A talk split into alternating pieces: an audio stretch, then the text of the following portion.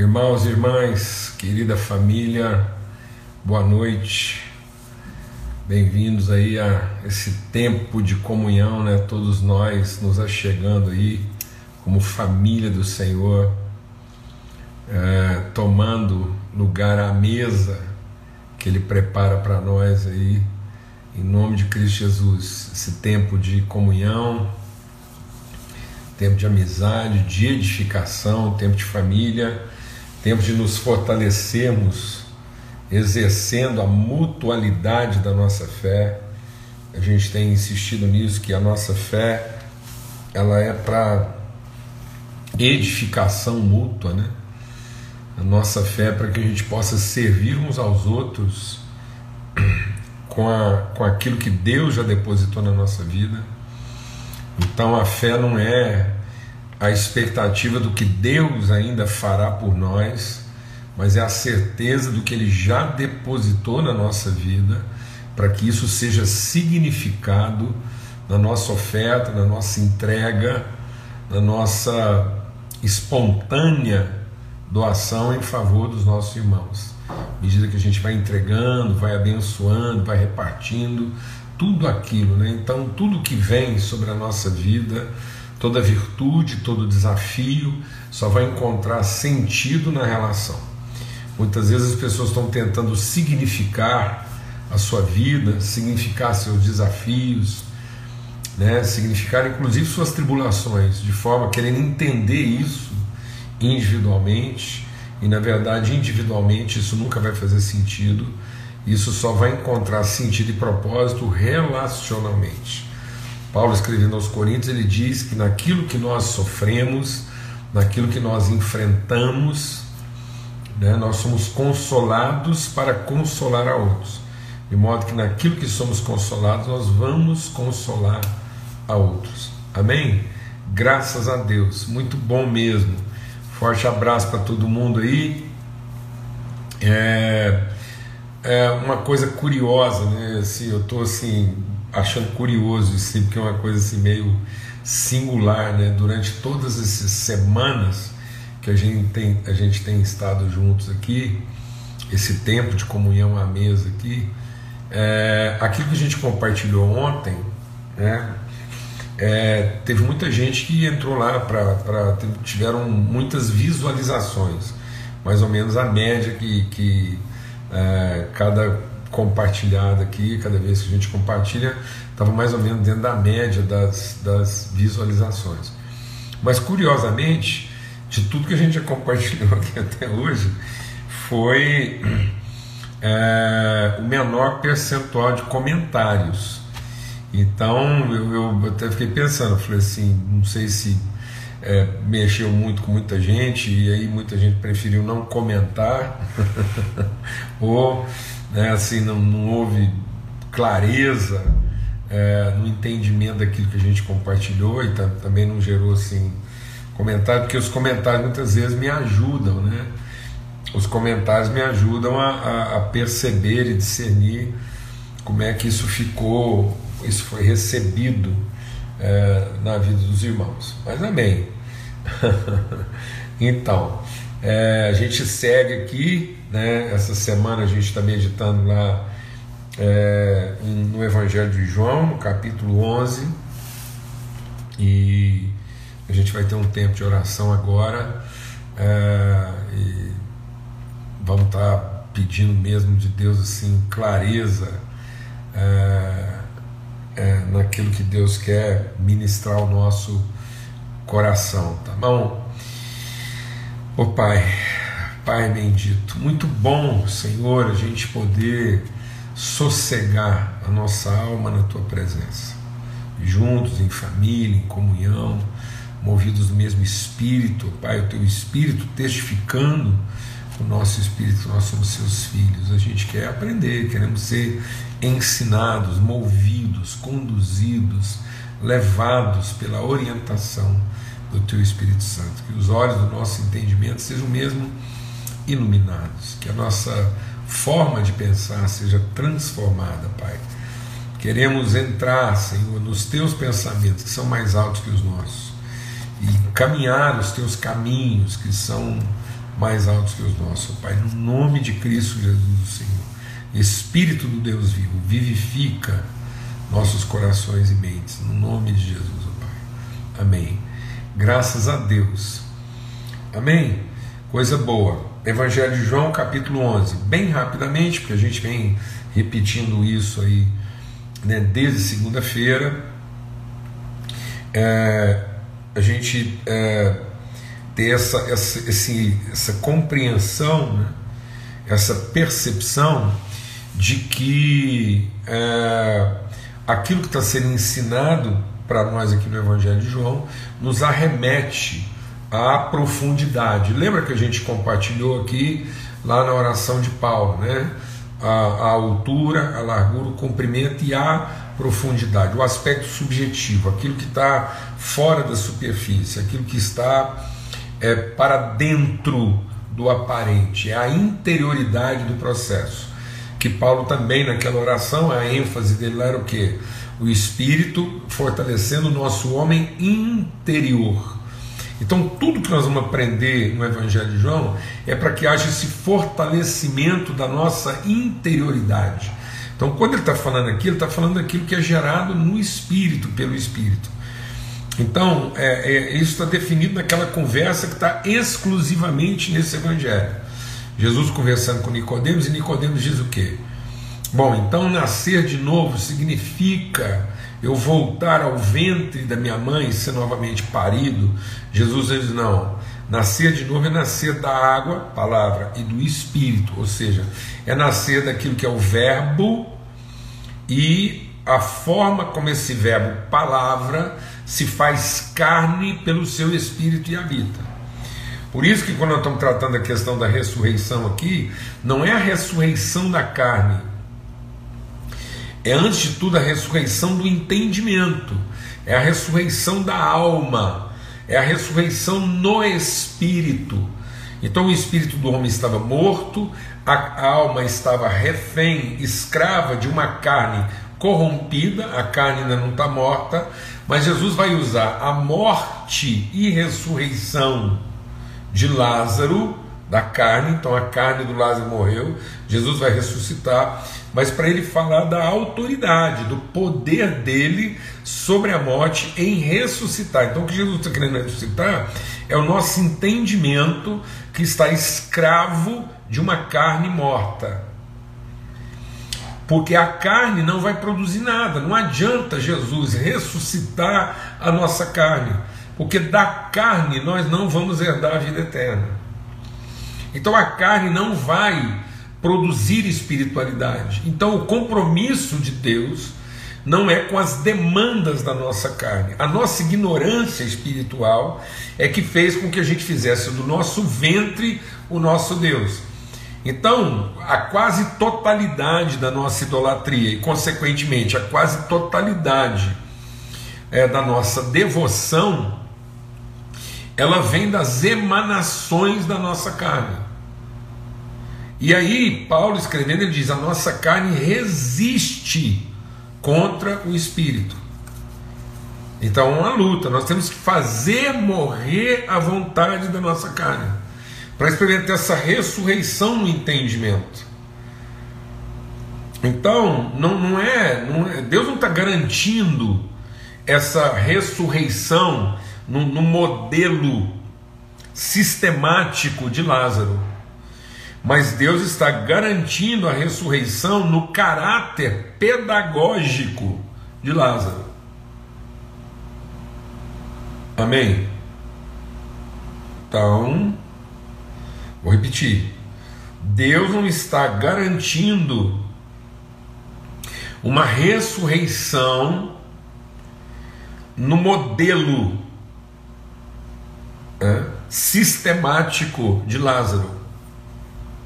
E às vezes a igreja foca no modelo sistemático da, da ressurreição de Lázaro e não aprende. Então muitas vezes nós estamos apegados ao milagre e não estamos entendendo o sinal. Amém? Então, por exemplo, muita gente aí está hospitalizada e tal. Então, antes Beleza, vamos orar para a saúde, nós queremos os irmãos conosco, Queremos. Queremos. Então eu oro porque eu, eu falo para Deus qual o desejo do meu coração. É que Ele esteja vivo, que Ele esteja conosco, fica mais tempo. A pessoa pode ter 100 anos que eu vou orar e dizer: esse é o desejo do meu coração. Mas esse desejo está submisso a uma vontade soberana. Porque eu não, eu não, eu não quero pedir que ninguém viva se não for ressurreto no entendimento. Não adianta trazer alguém da morte né, se não for para a renovação do seu entendimento. Eu vou até dar um testemunho aqui de casa. É, quando eu e a Nana a gente se casou, a minha sogra é muito resistente. Né? Assim, ela era uma pessoa muito religiosa, vinha de uma cultura religiosa, sofrida demais na vida, muito sofrida. Sofrida assim, no aspecto afetivo, muita violência emocional, muita violência moral no casamento e na relação com meu sogro, abandonada o filho mais velho dela morreu é, num acidente trágico, né? era um menino muito querido e, e ele morreu fazendo uma serenata para a família do melhor amigo dele. Os dois tinham passado o vestibular e aí ele cantava muito bem e foi fazer uma serenata para a família do amigo dele que tinha passado o vestibular junto com ele. O pai lá se assustou e foi dar um tiro de advertência, a bala ricocheteou e matou o irmão da Lana, filho mais velho lá, instantaneamente. Depois, uma série de situações na família, de dores, de perdas, abandono, a, a morte do meu sogro em, em, situação assim muito difícil, enfim. E, e, e, e ela era muito resistente. E a gente acolheu, né? Deus colocou no nosso coração de acolher. A gente fez uma adoção mesmo é, de afeto e a abraçamos afetivamente. Então você pensa, ela teve que enterrar também o neto mais velho dela, o genro. Né?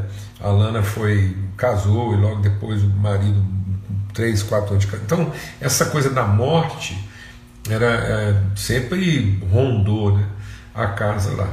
E aí, é, a minha sogra ainda é, relativamente jovem, né, teve uma enfermidade lá inesperada, foi internada, junta médica, e ela foi parar na UTI. E ela, ela foi dada lá como morta. Deus colocou no meu coração da gente estar tá lá na UTI com ela. Eu ia para lá, ficava lá.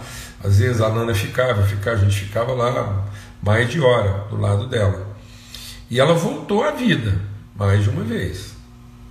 Mais de uma vez. E Deus colocou no meu coração de, de uh, ler a Bíblia com ela e orar com ela todo o tempo que ela estava na UTI. Ela foi para a UTI, foi desenganada lá três vezes lá e voltou. E aí, na, na quarta vez que ela estava lá na UTI, Deus colocou no coração da gente orar, orando com ela. Eu ficava lá conversando, falando da palavra de Deus com ela. E um dia, assim, na nossa conversa lá com ela, ela em coma, em coma. E Deus mandou eu, eu conversar com ela sobre ela colocar a vida dela em Cristo, ela finalmente se reconciliar com Cristo. E que se ela tivesse, ela estava em coma, totalmente em coma. E que se ela tivesse recebendo aquilo, eu, eu pedi que ela apertasse minha mão. E ela fez uma ligeira pressão na minha mão, não falava nada, não via nada, totalmente em coma. Quando ela voltou do coma, um dia eu estava com ela em casa e a vida dela mudou quando ela voltou. E, e Deus falava que a enfermidade dela não era para morte. E aí, quando ela é, voltou, um dia a gente conversando, ela disse assim: Eu tive um sonho enquanto eu estava no hospital. Eu falei: Qual sonho? Ela falou: Eu sonhei que você lia a Bíblia comigo, que você orava comigo, que você falava do amor de Deus comigo enquanto eu estava dormindo. E que eu entreguei a minha vida para Cristo, me reconciliei com Deus. Eu falei, pois é, só que a senhora não estava sonhando. Isso tudo aconteceu. Ela estava dormindo. E ela acordou renovada. Se reconciliou com o Senhor, com Deus, tivemos dias assim maravilhosos e pouco tempo depois, alguns meses, poucos meses depois, minha sogra faleceu. Amém, mano? Então, é dessa ressurreição que nós estamos falando. A transformação do entendimento, não é a perpetuação da existência. E as pessoas estão perpetuando a existência sem querer conhecer a vida, conhecer a vida eterna. Então, esse é isso que o texto de João, todo o evangelho de João é para nos levar para isso. O verbo que se fez carne e habitou. Se nós não nascemos da água, palavra, e do espírito, não vai ser renascendo na carne. Porque essa foi a ideia do Nicodemos. O que é nascer de novo? Então muita gente pensa que a ressurreição que nós estamos tratando aqui, a morte e ressurreição, é a ressurreição da carne. E não é disso que a palavra de Deus está dizendo aqui. Pode acontecer a ressurreição da carne, mas o propósito de qualquer ação de Deus não é garantir a existência. Deus não faz nada para perpetuar a existência. Deus fez tudo para garantir a vida eterna. Porque Jesus, na sua forma existência humana, ele foi até os 33 anos de idade. e não está aqui. E ele ressuscitou em outra condição corpórea.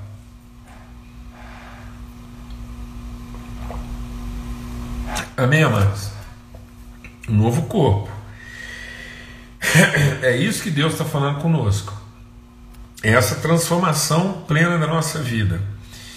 Então, por isso, e aí ontem a gente estava compartilhando sobre isso, só voltando aqui, para a irmã que não entendeu.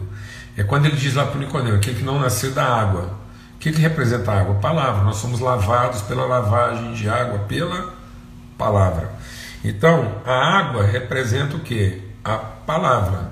Então, nós vamos estar sempre tendo essa palavra e o Espírito. É palavra e vida, não é letra. Então, sempre que a gente está falando da palavra de Deus, não é a letra.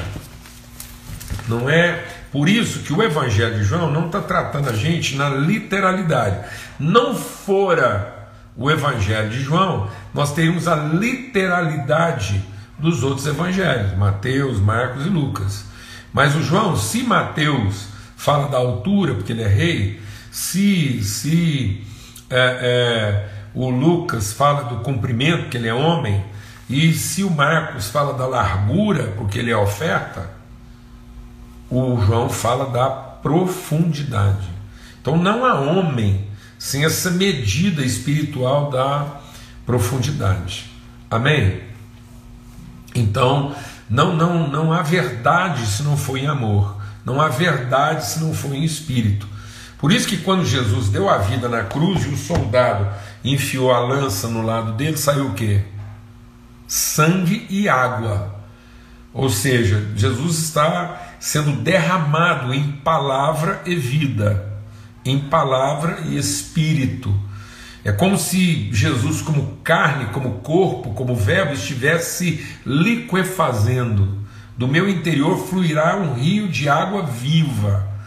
Então não é simplesmente água, é água e sangue, é palavra e espírito, né? E vida. Amém? E aí, a gente compartilhou sobre isso ontem, né? Falando que aquele que crê, então quem crê, viverá. Quem crê verá a glória de Deus. E a gente quis enfatizar uma coisa ontem que eu quero de novo reforçar aqui antes da gente avançar, é que nós temos que sair dessa coisa da sublimação e da negação. Amém, amados?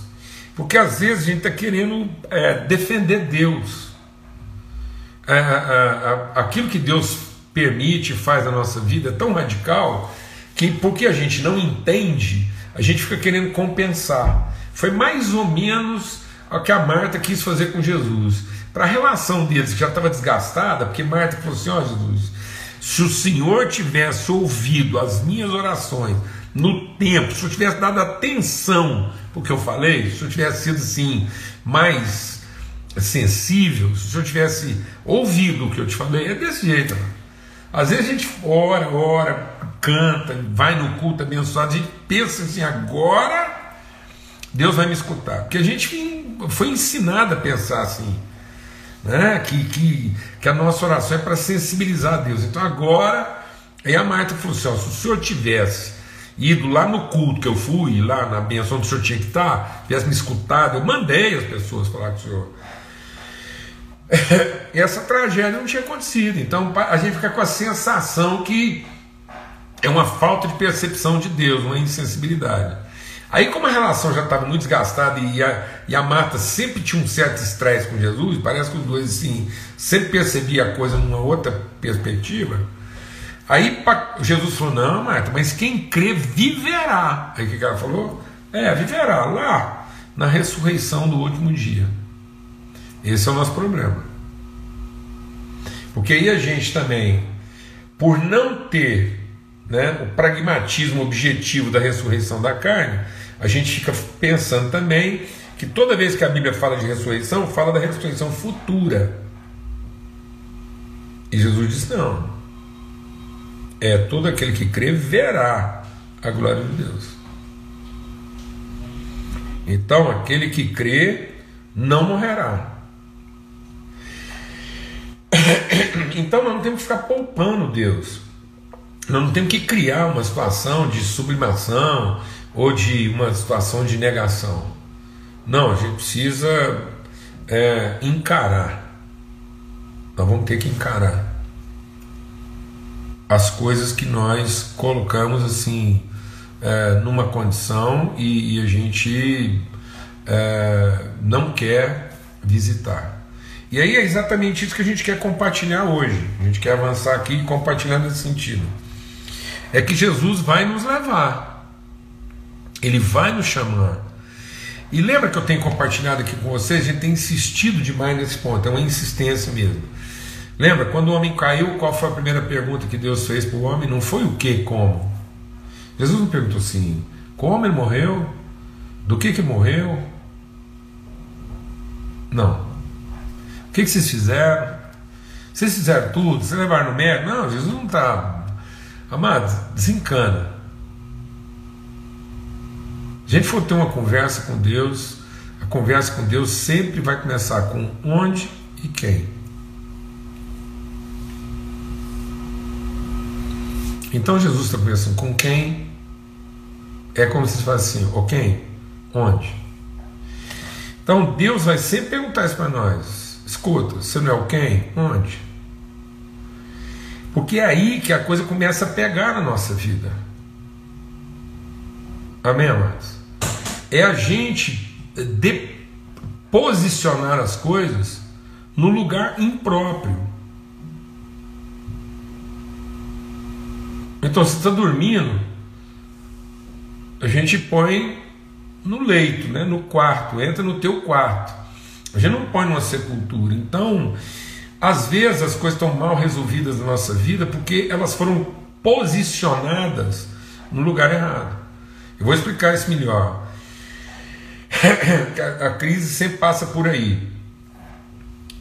Quando as mulheres estão lá na sepultura de Jesus, em Lucas, lá no capítulo 24, o que, que elas ouviram do anjo? Por que é que vocês estão procurando entre os mortos aquele que vive?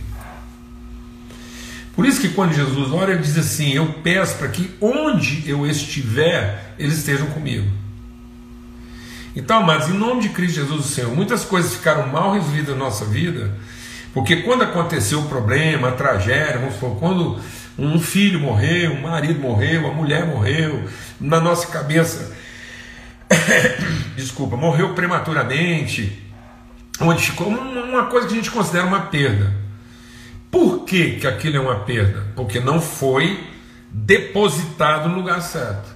Então, se eu colocar numa cova, é morte. Se eu colocar na terra, é semente. Então, o grão de trigo caindo na terra, ele vai morrer. Mas ele vai morrer no lugar certo. e vai produzir. Se ele lembra, presta atenção, presta atenção, que é tudo uma definição de onde, onde é que eu estou colocando a minha fé. Onde? Onde, onde é que eu estou depositando? Então Deus me dá uma palavra, Deus me faz uma promessa. Isso ficou onde? Na beira do caminho? Os passarinhos vão comer. Numa pedra, eu vou ter euforia, vou ter entusiasmo, mas na primeira dificuldade aquilo vai acabar. Entre os espinhos, no meio de muita preocupação, vai até crescer, mas depois vai ser abafado, vai produzir fruto nenhum. Então, não adianta ser só a palavra se ela não está colocado no lugar certo. Então, o que é um filho seu? É o seu filho que você quer preservar ou é uma semente? É o que ele significa? É o que Deus colocou na nossa vida para significar a fidelidade. Então, um filho tem que ser colocado no lugar certo.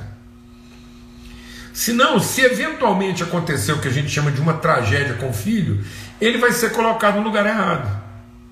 Por isso que Jesus falou assim: onde vocês colocaram Lázaro? E aí, quando eles vão lá e mostram para Jesus, Jesus está tomando de compaixão. Aí, quando eles chegam lá e mostram, Jesus fala assim: tirem a pedra.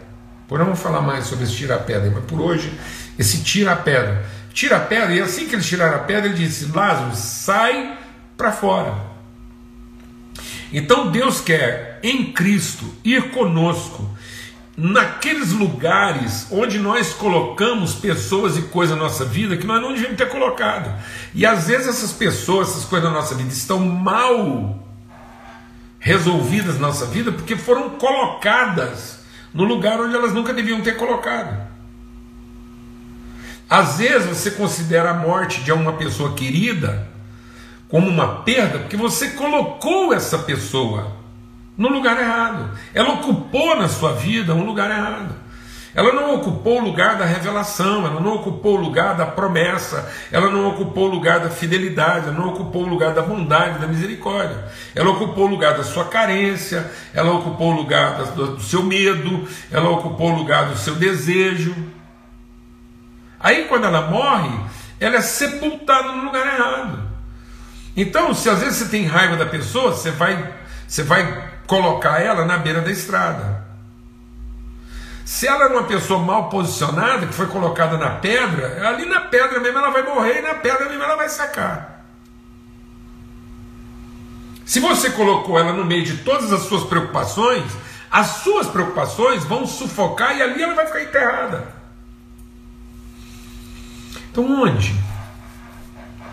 Por que nós estamos procurando entre os mortos aqueles que vivem? Por isso que a Bíblia diz: o mar devolverá seus mortos, as sepulturas devolverão seus mortos, porque ali não é o lugar delas. Então, onde foi? Onde é que nós estamos colocando as pessoas na nossa vida? E quando nós enfrentamos uma crise, onde é que elas são colocadas? Porque às vezes não está conseguindo ajudar nem a si próprio, nem as pessoas, porque elas estão mal colocadas. E às vezes elas foram embalsamadas, né, elas foram involucradas nos nossos cuidados e depositadas para apodrecer. E a gente foi lá e colocou uma pedra em cima para não ver a degradação daquilo. Jesus diz: Não, me mostra onde vocês colocaram, tira a pedra, expõe. Jesus quer que a palavra, que a voz dele penetre esse lugar que é de morte, traga para fora, traga para fora aquilo que é vida. Amém. Então, Jesus, movido de compaixão, de misericórdia, de bondade, nesse tempo que nós estamos falando aqui sobre a ressurreição de Lázaro, é fundamental que, guiados, orientados pelo Espírito Santo de Deus, a gente consiga ir até esses lugares onde nós enterramos coisas que precisam ser visitadas pelo Espírito de Deus para serem significadas segundo a promessa eterna de Deus, para que não se tornem coisas apodrecidas, gerando amargura, gerando ressentimento, gerando sentimento de perda e muitas vezes perfumadas de sublimação. Porque na hora que Jesus foi conversar com Marta, Marta tentou disfarçar seu ressentimento, tentou disfarçar a sua amargura com bajulação. Jesus falou assim: Ó, oh, você vai ver, ah, mas se eu tivesse aqui, nada disso tinha acontecido. Falou: Não, mas desanima não, Marta. Ele vai ressuscitar, vai ressuscitar, mas depois, não interessa. Então, às vezes, mas nós estamos ficando essa coisa assim de um crente que, por culpa, medo, né, ou, ou subserviência, a gente não consegue falar bem, não consegue tratar bem de algumas coisas na nossa vida que precisam ser visitadas para serem colocadas no lugar certo. Para que a gente não continue procurando entre mortos o que é vivo. E para que aquilo que é vivo, aquilo que pertence à vida, aquilo que pertence à eternidade, possa ser compartilhado, ressuscite e viva. Não é porque eu enterrei a carne de alguém que essa pessoa não está ressurreta na relação.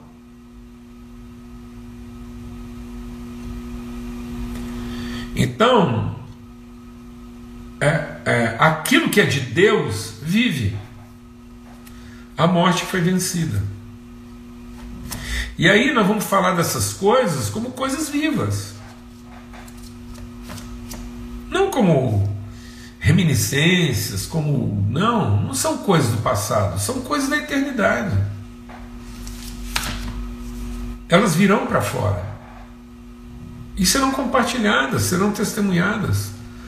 Elas não têm que ficar lá no oculto, né, num, num quadro, não tem que se tornar um oratório, não tem que ser. As coisas vivas não tem que ser objeto da minha saudade, mas tem que ser testemunho da minha esperança. Amém. Para que as, toda semente que, compartilhada por Deus conosco, ela, ela, ela seja colocada no lugar certo. Inclusive para que ela morra. E morrendo cumpra o seu propósito. Porque a morte da semente só não vai ter sentido se ela for colocada no lugar errado. Está me entendendo isso, amados? Então, se eu colocar num lugar fora, num lugar periférico da minha vida, ela vai ser levada, vai ser comida num passarinho. E às vezes tem coisas, pessoas tão, tão, tão essenciais na nossa história, que a história delas na nossa vida foi, foi levada por um passarinho. Ou foi queimada por um sol quente. Ou foi sufocada por uma preocupação. E por quê? Porque tinha alguma coisa errada com a pessoa? Tinha alguma coisa errada com a história? Não, simplesmente porque ela foi colocada no lugar errado. Ela foi colocada. Jesus pergunta: onde foi que vocês o colocaram? Foi a mesma pergunta que Deus falou para Adão: Adão, onde foi que você se colocou? Onde foi que nós nos colocamos? Jesus, quando escreve para a igreja de Éfeso, eu estou tomando um pouco mais de tempo hoje aqui, porque eu sinto que a gente precisa aprofundar. É tão interessante quando Jesus chama a igreja de Éfeso ao arrependimento, ele não diz assim, lembra do que fizeste. Não, ele diz assim, lembra de onde caíste. Sabe, amados, a nossa queda não está naquilo que a gente fez mas a nossa queda está para um lugar para onde a gente foi.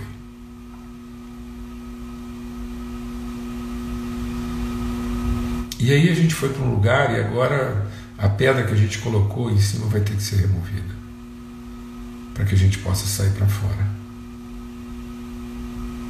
Amém. Não cheira mal. a gente é que pensa. Amém. Glória a Deus. Amanhã a gente vai terminar e, a gente vai meditar um pouco mais sobre isso. E que o amor do Pai, a graça do Filho, a comunhão do Espírito Santo de Deus seja sobre todos, hoje e sempre, em todo lugar. Amém? Forte abraço para todos aí. Até amanhã, se Deus quiser.